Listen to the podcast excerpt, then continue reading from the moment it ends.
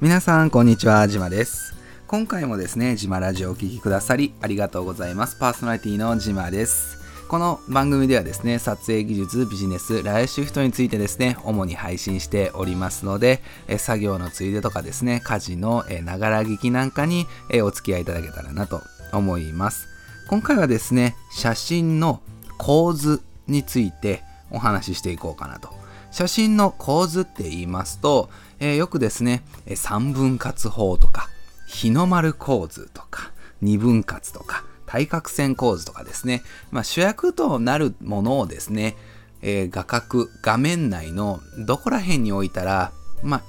いい感じに映るか、みたいなものだと思ってもらったらいいんですけども、えー、構図ですね、ちょっとした配置の工夫で、センスええやんって言われる写真に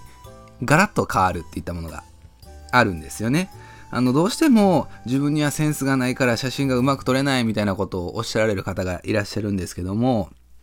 意外とですね構図のパターンみたいなものを覚えてしまうとか構図構図のパターンみたいなものに当てはめるとですねいい感じで撮れたりもしますでよくですねあるのが日の丸構図っていうカメラを構えて自分の撮りたいものをど真ん中にドンと、えー、撮ってしまうものですね。なので私たち日本人の国旗ですよね。日の丸のような形で画面内の真ん中にドンと、えー、主役が来る。例えばですね、最近だったらかき氷とかね、そういう丸いものを真ん中に置くのって意外といいんですよ。なので、かき氷の時みたいな日の丸構図が適しているものもあったりするんですね。あとは、えー、子犬の顔を大きく写すとか、そういった時は日の丸構図の方がインパクトが出て、えー、適切な場合もあったりします。で逆にですね、例えば、えー、東京タワーであったり、え大きいビルとかですね、そういった長さを感じさせたい場合はですね、日の丸構図ももちろんいいんですけども、どちらかというとですね、え三角形を画角の中で作ったり、であったり、え、建物の長さを強調するような斜めの方に、対角線の方に、え、構図を作ってもらうのがよろしいかなと。あとはですね、フレームですね、額縁構図のような形で、え、写真の中に、え例えばですね、え神社仏閣の入り口の額であったりとか、えー、写真のフレーム立てなんかを使ってその奥にですね現実世界を写真立ての中に入っている写真のように写し取るとかそういったですね、取り方っていったものがあります。なので、構図っていうのはですね、決して、まあ、センスではなくてですね、技術、構図の、まあ、引き出しをたくさん持っておくことで、こういった時はこういう風に撮ろうみたいなものが、えー、出てきます。もちろんですね、センスがいい方であれば、そんな引き出しが持ってなくても、どっかしら過去に自分が見た写真の中からとか、え独創的な表現でめちゃくちゃいい構造を作ったりもするんですけども、別にですね、みんながみんなそこを目指す必要はなくてですね、特に構図に関しては、もうある程度の引き出しっていったものから、え当てはめていくのがよろしいかなと。でそういった時にセンス不要ですよって話なんですけども、まあ、基本となる型っていったものがあるかなと思います。一つ目が先ほどお伝えしたね、えー、日の丸構図のような撮りたいものを真ん中にドンと主張するものになりますね。次がよくあるのが三分割構図ですね。あの人間ってどうしても周囲の余白とか背景にあの目が取られてしまったりもするのでその余白をですねうまく使って三分割法っていったものを使うと被写体をですね、まあ、あえて中央からずらして、え余白から、え表情であったりとか、え空気感っていったものを見せることができます。で、こういった構図を使うと、あらゆるですね、被写体に使える万能な構図なので、一つ覚えてると動物でも風景でも人物でも、え飛行機でも何でもですね、結構便利に使えたりもしますので、3分割法はですね、ぜひ、あの、マスターしてほしい、えー、構図の一つになります。まあ、シンプルに言ってしまうと、画面内に縦と横に線を2本ちょんちょんって引いてもらってですね、その画面を3分割で9マスの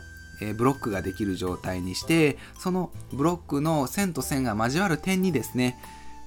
えー、被写体といいますかメインのものを置くっていったところがよろしいかなと思います。で、こういったものはですね、ラジオでちょっと正直に伝えるのはちょっと難しいところがあるので YouTube の方でねあのジマチューブという形でカメラの関する撮影技術に関する YouTube の動画いっぱい上げてるのでもし興味がある方はですね一緒に見てもらえたらなと。で特別、えー、そんな動画を見るほどでもないわって方はこのまま音声のままですね頭の中でちょっとイメージを膨らましながら聞いてもらえたらなと思います。次はですね対角線構図ですね。3分割構図は、まあ、安定感とか安心感よく見る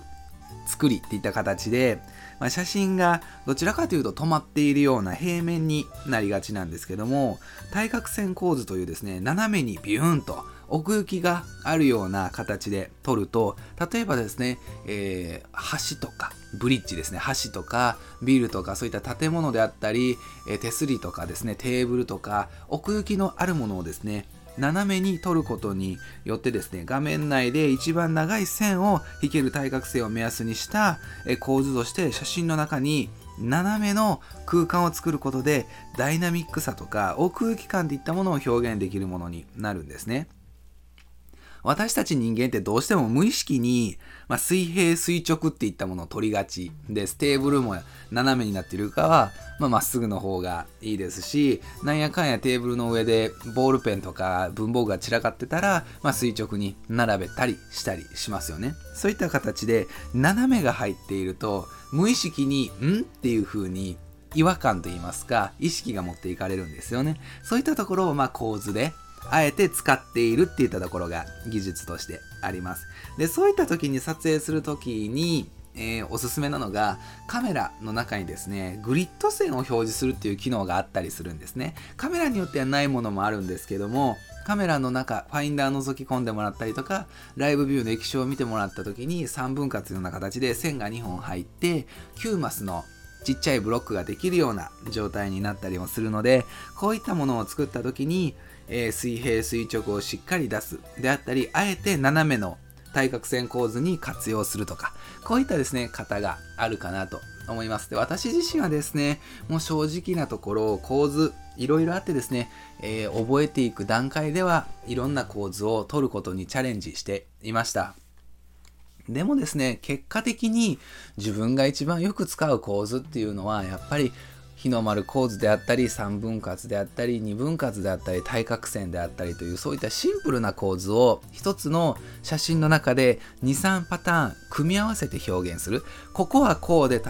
対角線ここはこうで3分割みたいな構図が写真の中で混ざり合っているような表現が個人的には好きだなっていうのにたどり着いたので無理やりですね S g 構図であったりとかちょっと意識した構図っていうのはあんまり取らないようにしています。意外とシンプルに、えー、見せたいものを、えー、見ていただく人に伝えれるような構図っていったものを意識しておりますので、皆さんもですね、えー、センスがないとか、え構図難しいとかではなくてですね、シンプルに見せたいものがどうやったら、え一番スムーズに、え違和感なく見せることができるのかっていったところにフォーカスしてもらえたらなと思います。今回はですね、写真の構図についてお話しさせていただきました。この番組ではですね、撮影技術、ビジネス、ライフシフトについて主に配信しておりますので、今後もですね、ぜひまた聞いてもらえたらなと思います。今日もですね、素敵な一日お過ごしください。では、次の配信でお会いしましょう。またね